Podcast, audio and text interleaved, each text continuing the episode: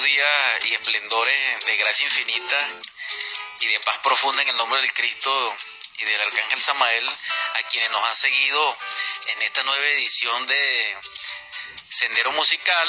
Eh, para mí realmente es no solamente grato, sino dichoso compartir eh, estos micrófonos que en su momento convertiremos, como decimos en, estos programas de Melo, ya sea en cátedra, en otro momento respectivo sea en tribuna y eh, tal vez en últimos momentos en oratorio.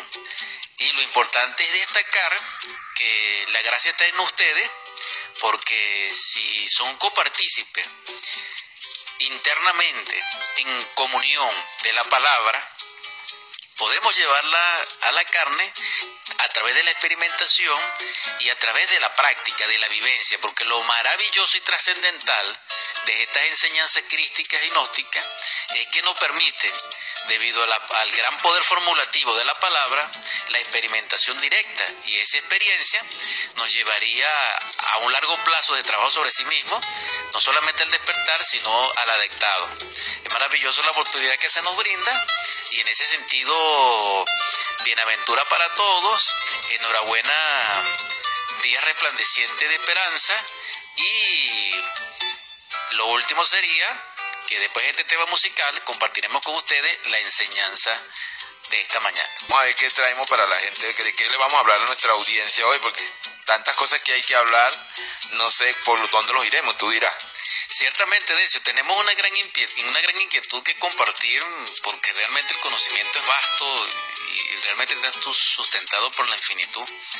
Sin embargo, voy a, nortear o, a tener como norte, dijéramos, el siguiente planteamiento que nos permite a través de la sociabilidad y a través de las relaciones ya sean bilaterales o las que nosotros elegimos, de alguna manera a nivel de, conciencia, en este caso asociativa, por el nivel de ser que nosotros tengamos.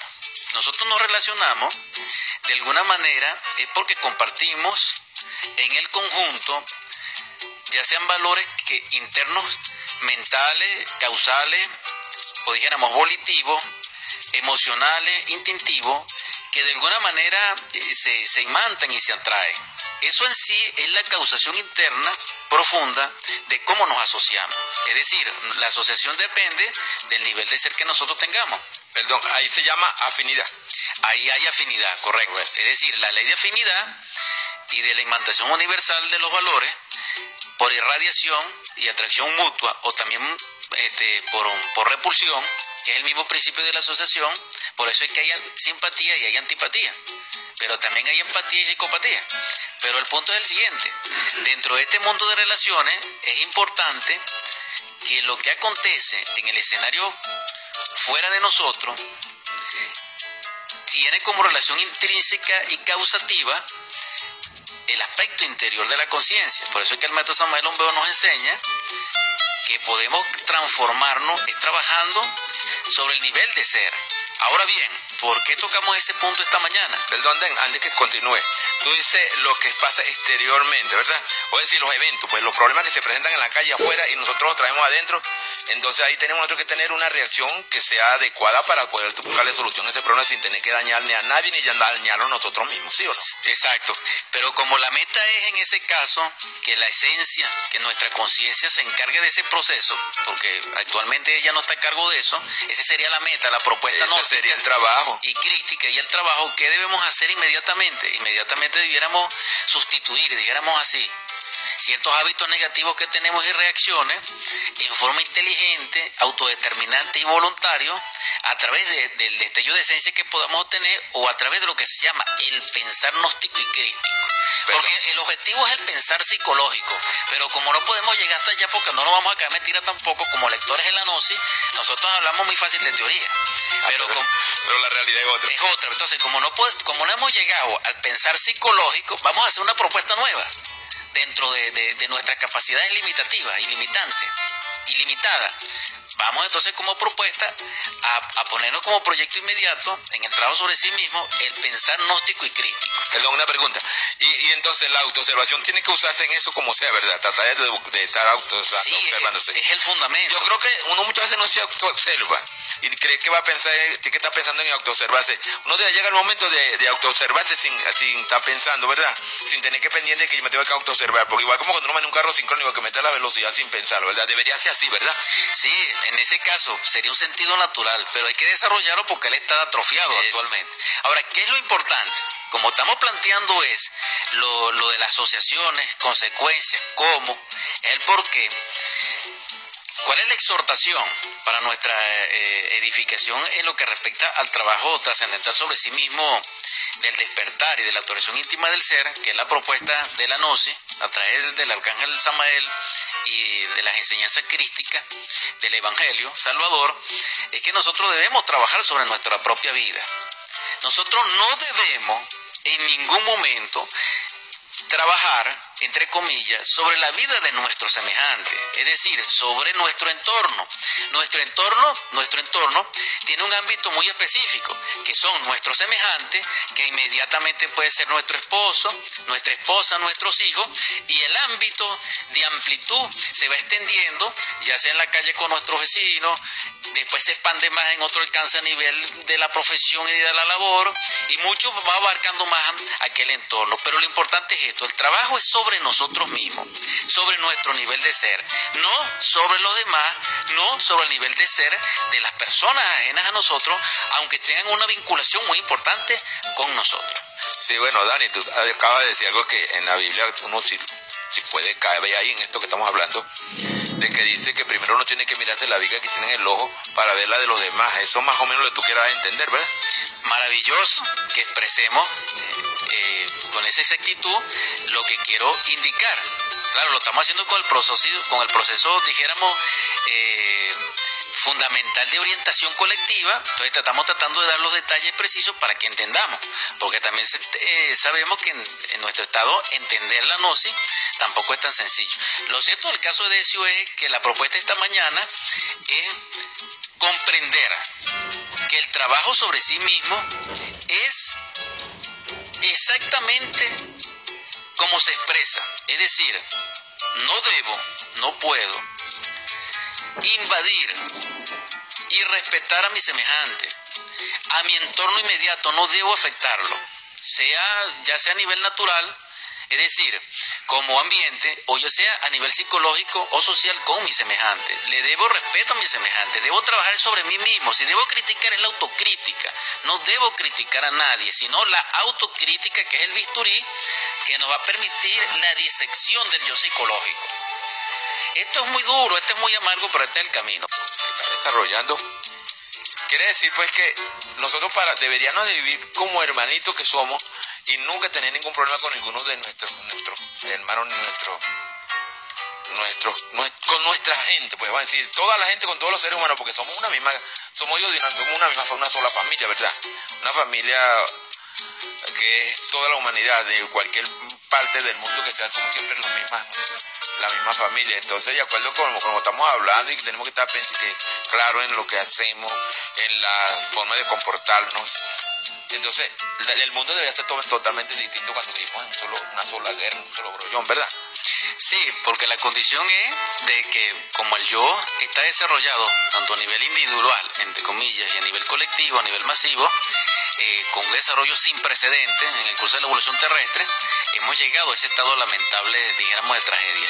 Sin embargo, vamos a ser francos en esto y vamos a ser lapidarios, estricto sensu, como debiéramos hablar en nombre de la verdad.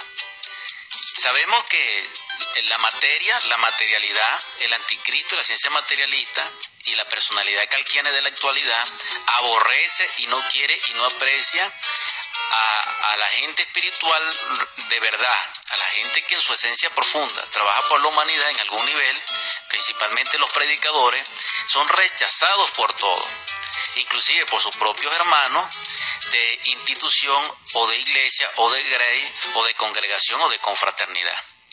¿Por qué decimos esto tan enfáticamente? Por lo siguiente, lo que, se leva, lo que levantan la voz y la cerviz contra el príncipe son los grandes profetas. ¿Por qué decapitaron a Juan, el Bautista? Porque él levantaba el índice y señalaba a Herodes y Herodías.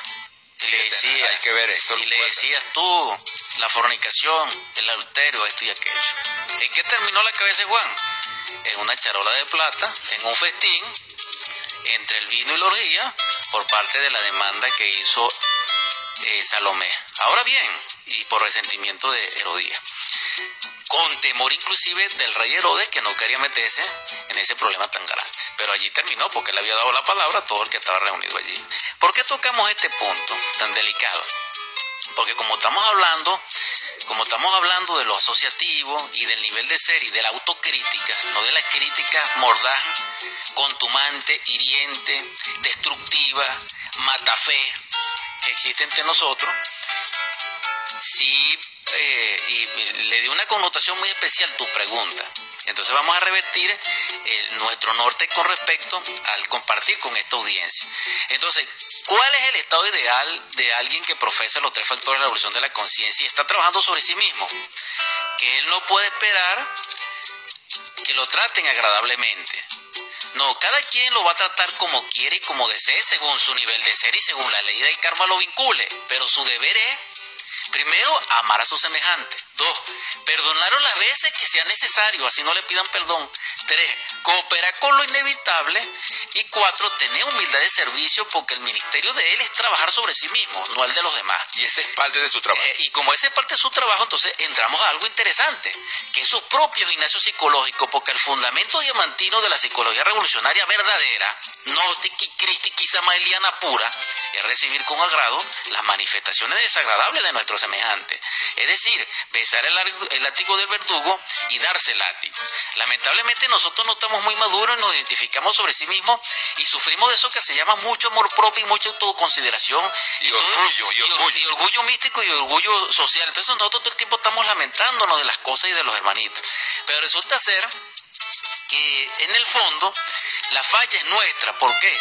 Porque si nosotros estamos en el sendero crítico y tenemos nuestra propia autoconsagración, nuestro deber es, en el trabajo sobre sí mismo, no solamente eh, eh, diseccionar el yo en la meditación a través de la autocrítica, sino también recibir con agrado esas manifestaciones desagradables en nuestro semejante, pero pagando, es decir, poniéndonos al día, no esperando que, que el sol baje en el ocaso y lleguen las tinieblas y nosotros no nos hagamos de acuerdo en paz con nuestro semejante. Porque sabemos que la gracia vino y descendió a la tierra y que se elevó la verdad. Aquí estamos hablando de noticismo puro a la luz del Pistisofía. Estamos hablando claramente en este instante de Juan el Bautista nuevamente y de Jesús el Cristo. Uno de ellos es la gracia y uno de ellos es la verdad. ¿Quién es la gracia? Según los salmos, eh, Juan el Bautista, que es el mismo Elías, el profeta del Altísimo, 900 y tantos años después, y, o antes. ¿Y quién? Ese es el parámetro temporal. ¿Y quién es la verdad? El Cristo Jesús nuestro Salvador. Entonces, la enseñanza la tenemos.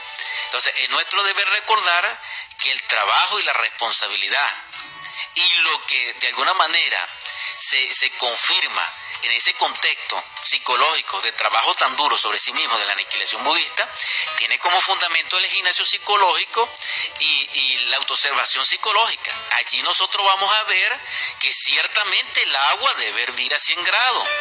¿Por qué? Porque las crisis se van a desatar cuando nos hieran, cuando nos ofendan, no solamente con la palabra, no solamente con el gesto, sino inclusive de hechos o de procesos contra nosotros que a veces ni siquiera tienen ni ton ni son. En este caso estamos hablando desde el punto de vista genérico.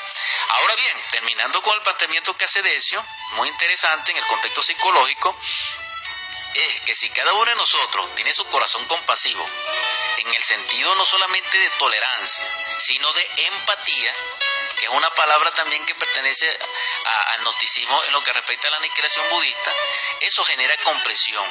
La comprensión, que es un fundamento de la psicología revolucionaria gnóstica y crística, y la palabra inherente a ella, que es discernimiento, autorreflexión evidente del ser, de bien es el de recuerdo de sí. Entonces el recuerdo de sí nos va a permitir a nosotros saber por qué nos asociamos y los lugares que visitamos, que nos vincula a esa persona, a ese prójimo y que nos vincula a ese escenario.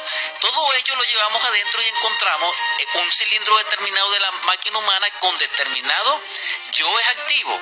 ¿Qué debemos hacer? Estudiar ese escenario en meditación profunda y al comprender el defecto en cuestión es que nosotros debemos apelar a la oración, a Dios Padre, a Dios Madre, al Cristo íntimo, para que nos libere de esas ataduras, para que nos libere de esa vinculación kármica o causativa y que nos libere a nosotros de ese dolor que nos hace sentir el ego, porque lo más trágico de todo esto es que de por sí la vida es sufrida, pero anexarle ese sufrimiento, el sufrir del yo, que es el sufrimiento del ego, porque nosotros lo defendemos por amor propio, entonces allí es donde está lo trágico.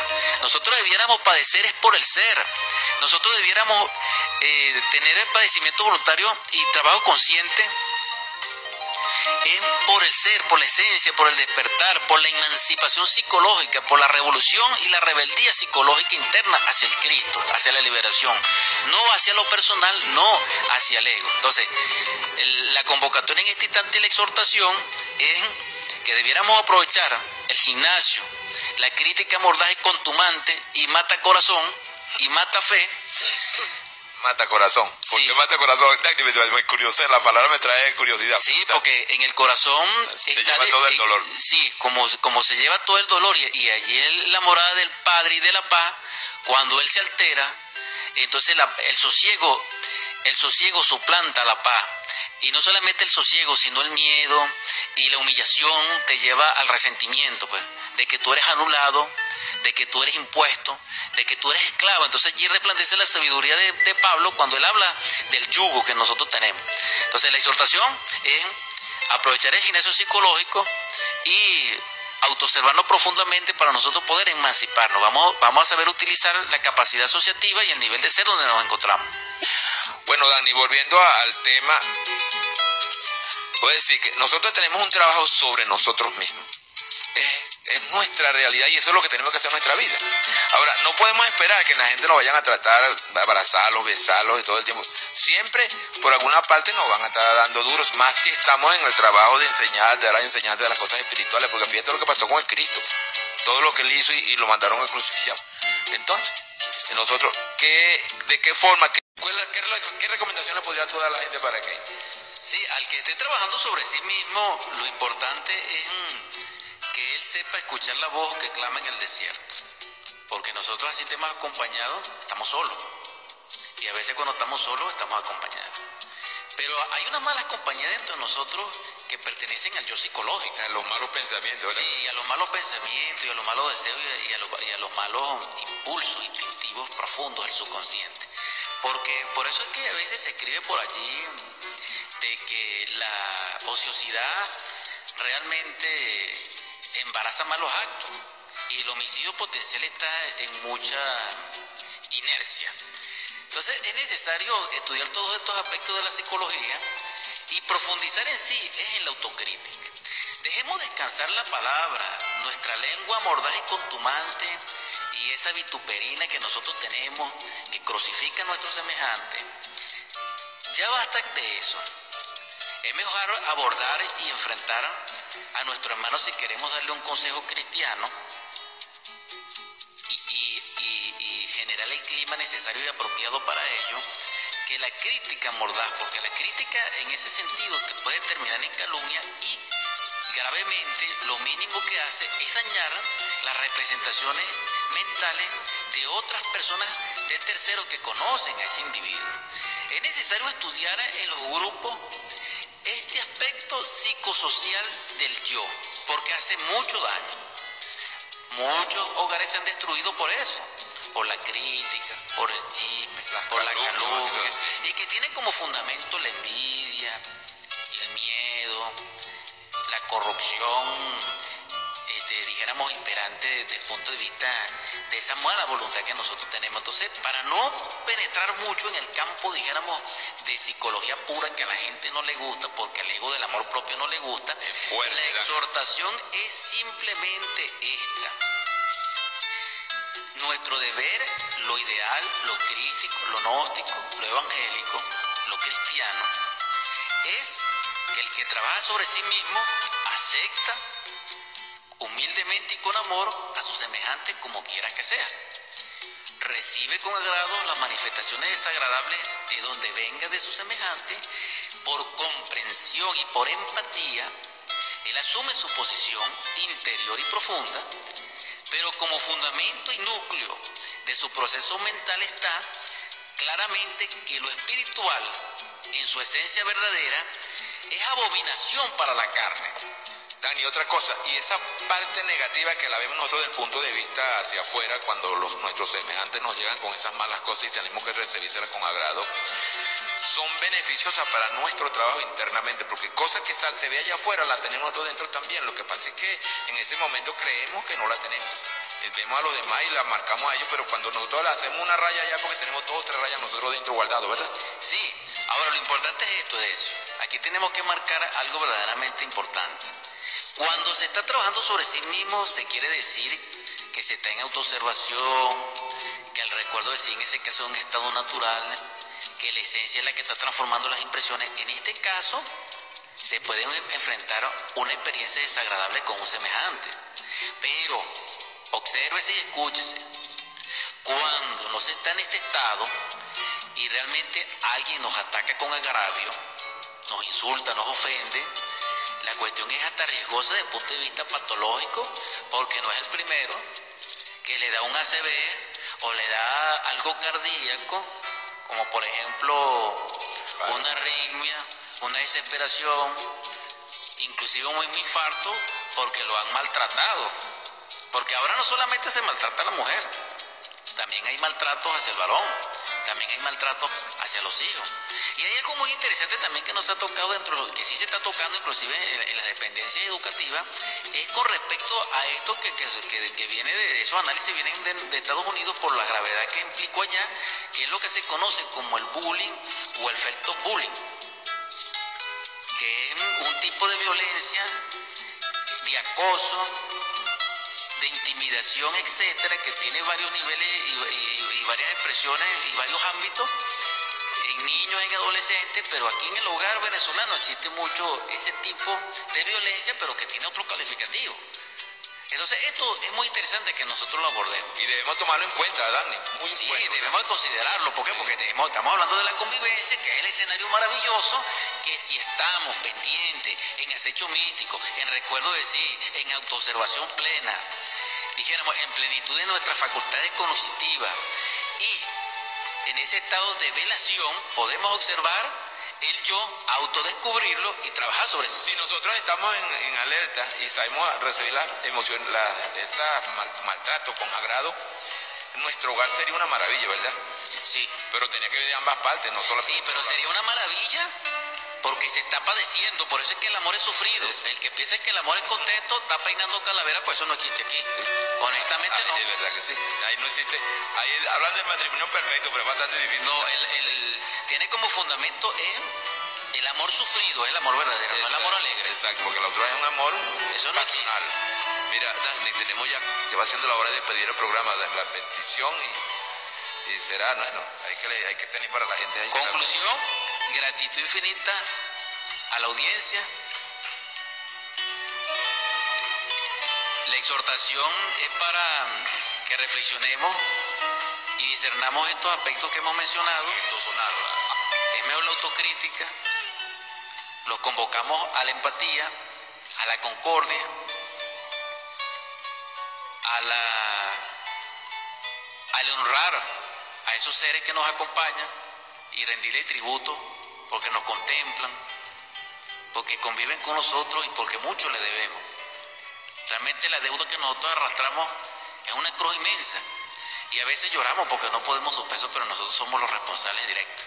En todo caso, invoquemos al Cristo en nuestras necesidades y Él nos auxilia, a nuestro Cristo dice. Es la fuerza que, que no se ve y es la que hace levantar a uno de cualquier problema. Correcto, correcto. En ese aspecto, realmente suplicamos al que hemos ofendido, queriendo y no queriendo, su comprensión y de nuestra parte igualmente.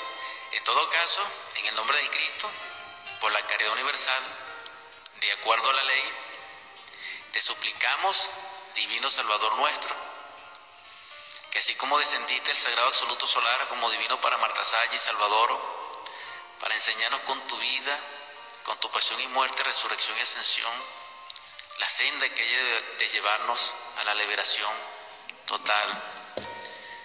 Te rogamos que fortalezca nuestra esencia en ese sentido y la hagas partícipe de tu gracia.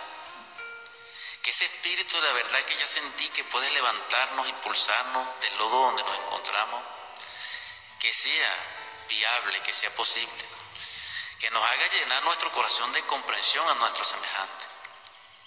Toca nuestro oído para que sea receptivo a la palabra de nuestro semejante. Y te rogamos que podamos ser comprensivos, no solamente en el sentido de convivencia y de armonía y de paz, sino que nuestro espíritu, en tu gracia infinita, nos permita no solamente la comunión, sino también la hermandad y la confraternidad, para que ya cese la violencia y para que en tu gracia podamos ser uno en ti. Que nuestra esencia sea fortalecida para el despertar y que en el lugar que nos escuchan reine e impere la paz, la armonía, la prosperidad y la abundancia. Amén. Así sea. Parte importante del trabajo sobre sí mismo, que eso nunca vamos a terminar de hablar, pero no sé, ¿qué dices tú? ¿Cómo, ¿Qué más ves? Para que sigamos conversando eso. Hay, hay, algo interesante. Muy buenos días. En el marco de Cantos de mi Tierra, a la audiencia, por enésima vez expreso en gran dicha y gozo en mi interior, en mi espíritu, la gracia que ustedes nos conceden al sintonizarnos y llevar una nueva jornada de compartir, de coparticipación, de empatía radial y de afinidad psicológica en lo que respecta a la palabra, tanto crística, Qué bueno, tanto crística como gnóstica. Y enhorabuena, en el nombre del Cristo nuestro Salvador y de su arcángel Samael, paz a todos vosotros y a vuestro espíritu. Hay una gran inquietud haciendo de estos micrófonos de 88.1 FM la tribuna, la cátedra y el oratorio sobre algo que, que es como una pregunta, que es como una que es un, que es un cuestionamiento que generalmente a todos nos acontece en ciertos momentos con respecto a que si nuestro sendero que transitamos interno espiritual y psicológico y místico es el correcto, porque tanto de fuentes internas egoicas y tanto de fuentes externas por cualquier tipo de asociación psicológica o social o psicosocial, me explico, por terceras personas, por un pastor, por un misionero, por un libro o por una conferencia pública que escuchamos, por el mismo internet, nosotros, el yo genera en nosotros confusión, falta de fe, y todos nos encontramos sinceramente en el estado de inconsciencia, dijéramos como, como confuso, porque la mente hace del caballo una pulga y de la pulga un caballo. Y, queremos decir que todo es lo mismo y que todo es todo, ¿no? Entonces, en ese estado de confusión psicológica que nos encontramos y de inconsciencia, entonces la pregunta es esta y la inquietud. ¿Nuestro sendero por el cual transitamos es el verdadero? Perdón, Dani. Es la pregunta de cada ¿para qué vivimos? ¿Qué estamos haciendo aquí? ¿Cuál es la razón de estar aquí en este mundo? ¿verdad? Sí, Esa es la pregunta que le hacemos y llega a lo que tú estás hablando. Sí, y ciertamente si se da respuesta a eso, ese es el sendero. Porque ahora nos referimos en el siguiente aspecto. Si este servidor, un ejemplo, comulga con el catolicismo o con el protestantismo o con el budismo o con el gnosticismo o con el evangelismo, o con cualquiera, o con cualquiera que sea ese tipo de corriente mística o religiosa, o cofradía o confraternidad, estaríamos dando los pasos correctos en el sendero correcto. Ahí es la pregunta. En el verdadero. Bueno, Dani, entonces quedamos en que tú vas a empezar el tema de desarrollar lo que, lo que, de- de la introducción que hiciste. ¿ah? Sí, lo primero que debemos plantear como análisis es que ahora en nuestros días, después, del después que el conocimiento fue totalmente develado, porque el velo que rasgaba los misterios fue rasgado desde la muerte de nuestro Salvador, y ya la quinta verdad fue entregada, se reconozca o no, ya en este estadio hay abundancia de conocimiento de todos los tipos y de todos los lugares de la Tierra, e inclusive por vía Internet. Nosotros sabemos que existe prácticamente un- una gran vastedad de libros, de textos, de, de videos, donde ciertamente cada quien habla lo que quiera, porque hay algo interesante. Nosotros sabemos que el origen actual del biorritmo es del venerable maestro Huiracocha y a través de su Bodhisattva Congele, pero nosotros buscamos por internet y tratamos de conseguir ese libro original y no lo conseguimos, sino que conseguimos puras personas que interpretan el biorritmo y por ninguna parte aparecer. Hay que saberlo buscar. Entonces, el planteamiento es este. La fuente primaria, ¿por qué no se consigue? Igualmente pasa por el gnosticismo. Hablemos de gnosticismo y si conocemos eh, la página encontramos al maestro Samael Umbeor. Pero ¿quiénes nos denigran? ¿Cuántos nos denigran al maestro Samael? ¿Y, y, y cuántos discípulos o estudiantes de la Gnosis o misioneros activos, etcétera, eh, más o menos interpretan la enseñanza como si fuera de nosotros? Entonces, eh, eso es lo que debemos reflexionar en primer plano. ¿No es una falta de respeto en ese caso, Dan? Sí, en cierto sentido sí y en cierto no, porque el misionero tiene la consagración de llevar la enseñanza y de, de ser facilitador de la misma a toda costa. Pero no tomársela como de él. No, lo, lo, lo que está falseado es la parte interna, lo que hay que observar es la parte interna, quién es el que está dando ese trabajo, porque si la está haciendo el ego estamos fracasados. Y, y si la estamos Por lo general. Sí, si la, hacemos, si la estamos dando con orgullo, es, mm, también estamos fracasados. Lo importante es la pureza de lo que se esté planteando, sin exagerar, sin mentir y sin esa vanagloria del yo psicológico, co- psicológico, sino que es como un deber, es como alentar, como motivar, como servir de mediador. Ese derecho también se tiene, lo importante es saber equilibrar la balanza. Pero el punto no es ese, el punto es el siguiente. Así como pasa con el gnosticismo, pasa con todas las corrientes del pensamiento y, y la sabiduría del corazón está excepta a ello porque es interna y pertenece a la esencia cuyo correlato es el conocimiento interior y la percepción de ese conocimiento. Pero cuando las cuestiones se exteriorizan, es decir, se van a lo público, se van a la plataforma, dijéramos, eh, de- del mundo externo, de gran dominio, de la conciencia pública, como está muy exteriorizada, más bien es exotérica. Se sale de la norma. Se sale, ajá, se sale de su esencia pristina y pura, que ya requería es el retorno, que es lo interesante, y allí es donde se necesita la práctica, el fundamento, los tres factores. Ahora bien, entonces el, el planteamiento es el siguiente, a la luz de otra fuente.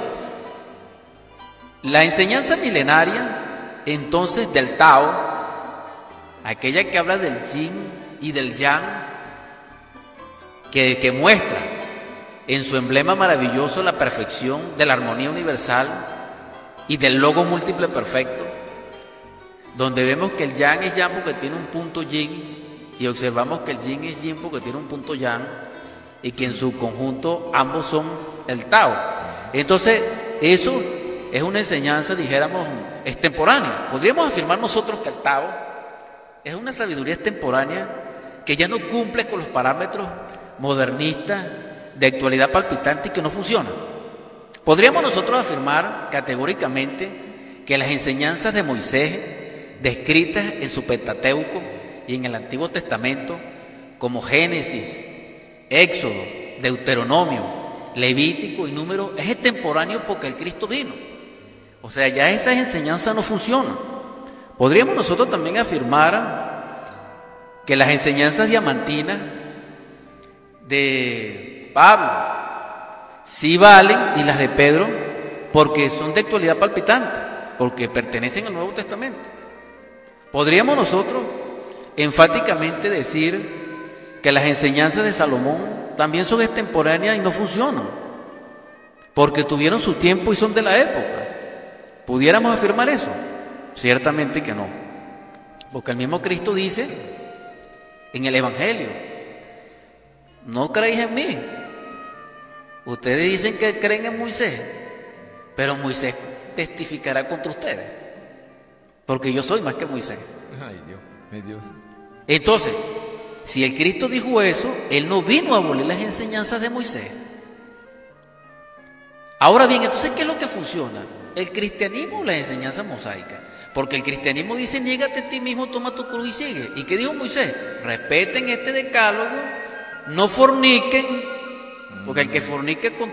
Porque el que, porque el que fornica con... Porque el que fornica Peca. atenta contra el Espíritu Santo, pero lo dice en su palabra mosaica. Él dice, creo que es en, en el 13 o el 5, cualquier varón que manare simiente, y sigue allí el verso, él está hablando ahí de, de- de magia sexual pura y del gran arcano hermético, de la sabiduría egipcia. Ahora pregunto, O es decir, lo que dice Jehová en, en Levítico 15 lo repite, lo dice también Moisés en, en otras palabras, ¿verdad? Sí, y el Cristo lo confirma no solamente en las bodas de Camaña, en la transmutación del, del agua en vino, sino también cuando él dice, si, si tú que eres el maestro de Israel, Nicodemo, no entiendes algo terrenal que te estoy hablando, ¿cómo entenderé las celestiales? Pero ahora hay otro punto de reflexión a la audiencia interesante. El Cristo, Moisés se creó y se desarrolló potencialmente y en forma portentosa en la sabiduría diamantina del país asombrado de Ken bajo los templos de Memphis y de Tebas en el antiguo Egipto de los faraones. Y era un príncipe que se llamaba Osarsip en lenguaje egipcio, que traducido es salvado de las aguas y que en lenguaje hebreo es Moisés. Entonces, si, si, si la sabiduría diamantina del Egipto faraónico alimentó el espíritu y, sabiduría de Moisés, entonces, ¿será que no vale la sabiduría tampoco del Egipto faraónico? Los misterios arcaicos de Isis, de Auro, de Osiris, ese texto maravilloso que se conoce como el libro de los muertos de los antiguos egipcios, y la morada oculta, y esos jeroglíficos que todavía resplandecen en esas pirámides, en esas estelas, en esos nichos, en esa esfinge milenaria, entonces son extemporáneas, no funcionan en estos tiempos. Bueno, algunos piensan así, pero eso no es para mí, eso no es así. No, porque la sabiduría es una. La religión es una, única, cósmica, universal, que se reviste en el tiempo por necesidad crística y por amor del eterno cósmico común para nuestro propio bienestar individual y colectivo. Entonces, si todos los maestros en todas las épocas, llamando maestros a los apóstoles, a los sabios, a los mártires, a los sacrificados, a los puros y a los verdaderos sacerdotes de Dios, según la orden de Melchizedek, coinciden en sus planteamientos en el sentido unitario de concepción y lo distanciaron grandes, eh, dijéramos, no solamente periodo de tiempo, sino también grandes distancias de lugares, topográficamente y geológicamente, y coinciden en su planteamiento en el sentido unitario de percepción de la verdad, y llaman a esa verdad con el mismo nombre y tienen los mismos fundamentos en sus principios formulativos, entonces es una la enseñanza. ¿Quién es el que divide la enseñanza? El yo psicológico, la mente. Entonces, esto lo abordaremos. Dan, hablando de si estamos equivocados en el sendero, si estamos en lo cierto, pues. Ahora, ¿cómo, ¿cuál sería la técnica? Cómo le, ¿Qué le recomendarías tú a nuestra audiencia para que ellos en sí puedan ubicarse y saber si es verdad, si, que, si ellos pueden estar más o menos claros que no están equivocados en el sendero, en cualquiera de las religiones, en cualquiera de, las de esas escuelas místicas que hay que ellos se hagan la pregunta y cómo van a estar ellos que, que tengan por lo menos cierta seguridad de que no están equivocados. ¿Qué sería la técnica? ¿Cómo, ¿Qué le recomendarías tú? ¿Cómo lo tendrían que hacer? En primer lugar, deberíamos aclarar ciertamente de que cada quien en su nivel no está equivocado. Eso. Porque en, en su rayo particular, en su estado psicológico y en su propia cosmobiología, en su nivel equivocado no está. Ahora, que vaya por el sendero de la cristificación y de la encarnación del hombre como tal, como realización cósmica, es diferente. Esa es la pregunta. Ahora bien, como el planteamiento es, si nosotros vamos en esa vía, independientemente de nuestro credo, el planteamiento es el siguiente entonces.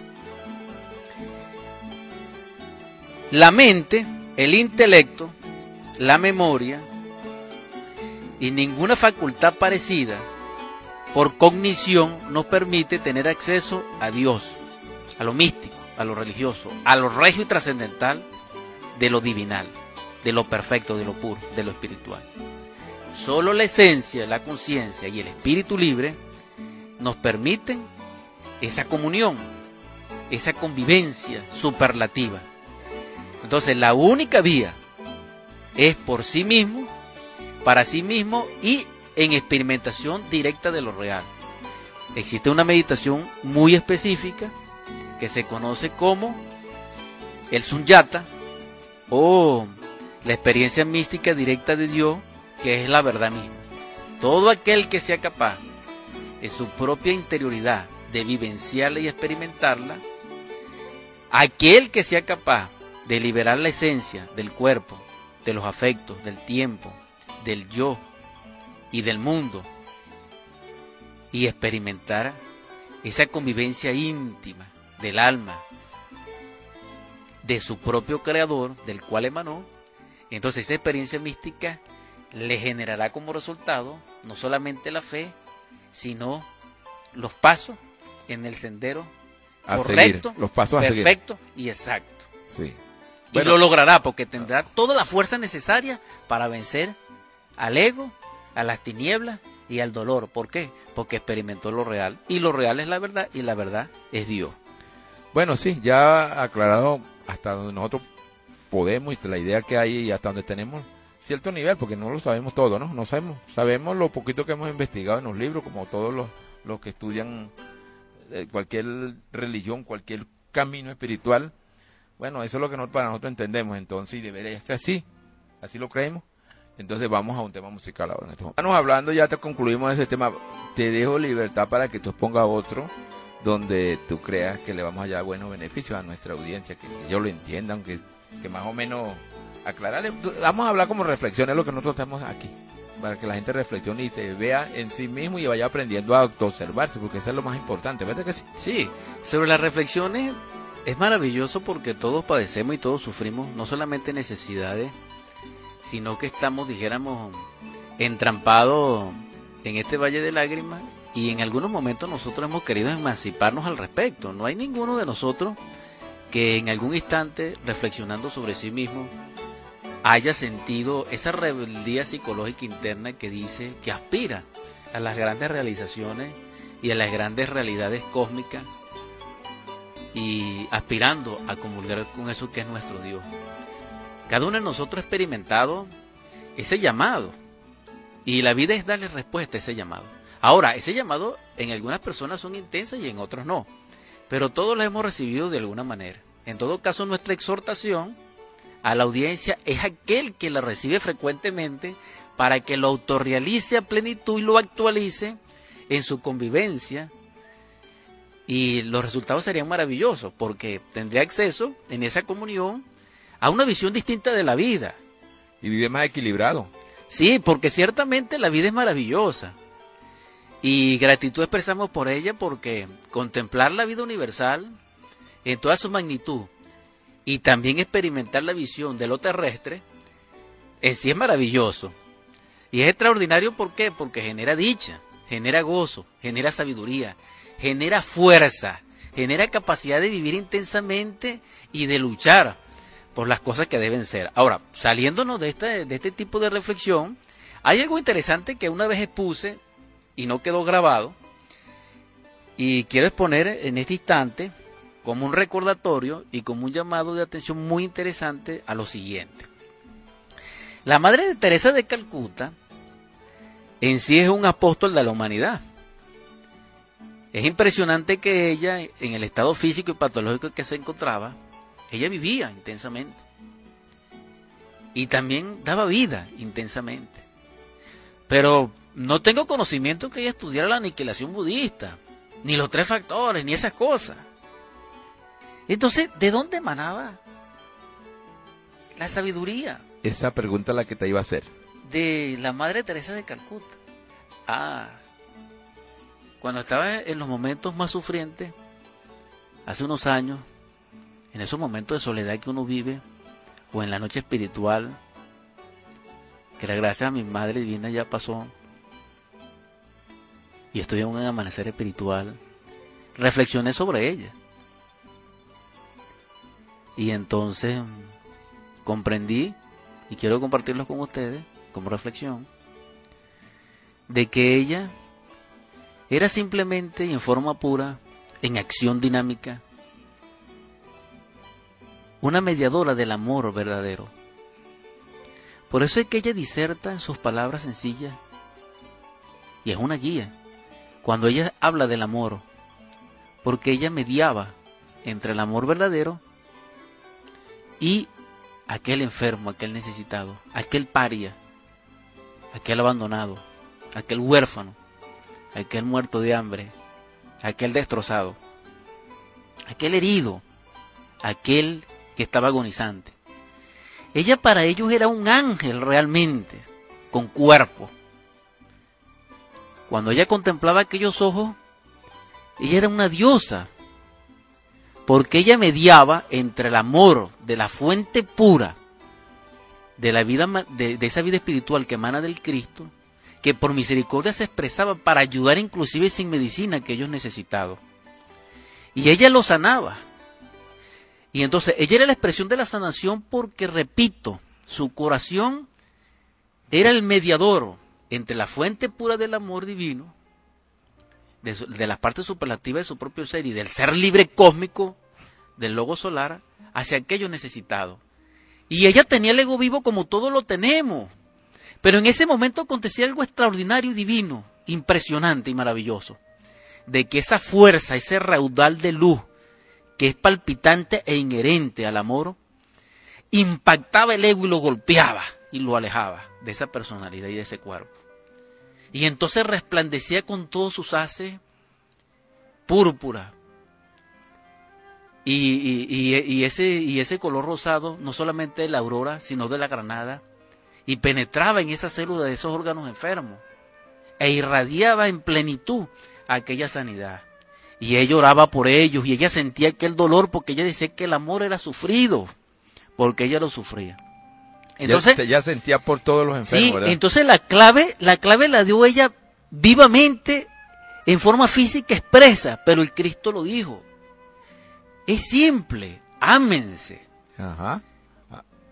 Eso es todo. Ah, el mandamiento primero. Sí. Ahí está encerrado todo. Sí, ¿verdad? pero, pero, lo, ajá, pero como no lo queremos describir Ajá, banalmente, sí. sino que decimos que es el amor del que fluye y que fusiona y que viaja como portento de caudal divino en las dimensiones superiores de la naturaleza y llega hasta la esencia y se expande y se difunde a través de esa personalidad de ese ser que se llamaba la Madre Teresa de Calcuta.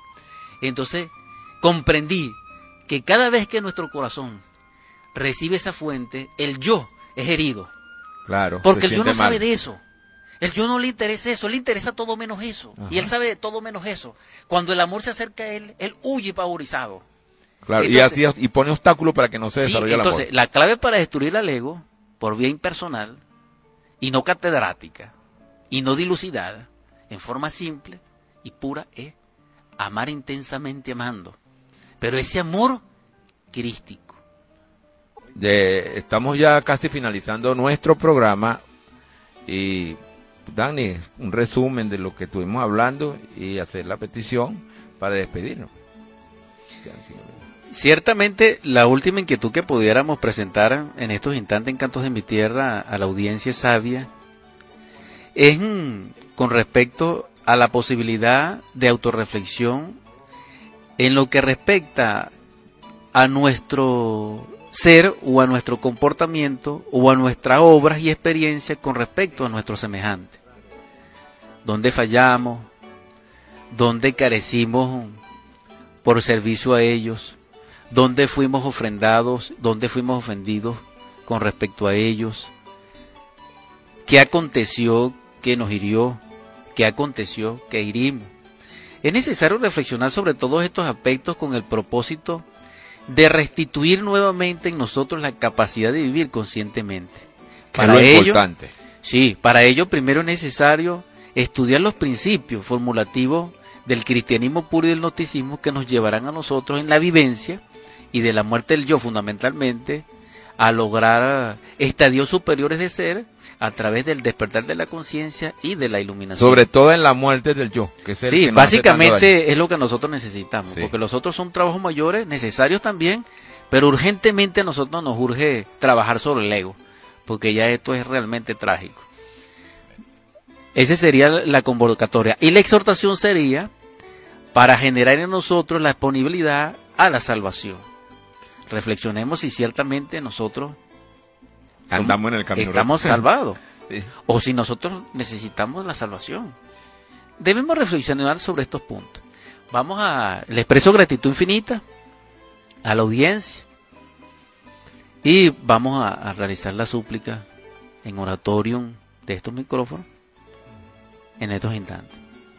En el nombre del Cristo, por la caridad universal y de acuerdo a la ley, te suplicamos, divino Logo, Salvador nuestro, derrame sobre nuestro corazón esa paz que pueda iluminarnos, que pueda espiritualizarnos en pureza, en sencillez, en humanidad, en servicio. Haznos siervo útil e hijo amado, perdónanos, porque realmente hemos dado posibilidad al adversario, hemos sucumbido ante la tentación. Te rogamos también que derrames sobre nosotros esa fe y que nuestra mesa se llena de abundancia que el espíritu de la carestía se ha alejado. También te rogamos que la salud sea bendecida por ti en tu espíritu salvador y de vitalidad, y de que las enfermedades y su espíritu inmundo se han encadenado en el abismo y se alejen de nosotros. Muy especialmente te suplico, porque las necesidades de nuestros oyentes en su corazón sean cumplidas en este instante y que el que te demande algo en su corazón sea restituido. Amén. Así sea y que nos mantenga, que lo dé fuerza nuestro real ser, nuestro Padre interno, para que los mantengamos en ese camino correcto, del camino del desarrollo espiritual y poder compartir con nuestros hermanos toda nuestra existencia.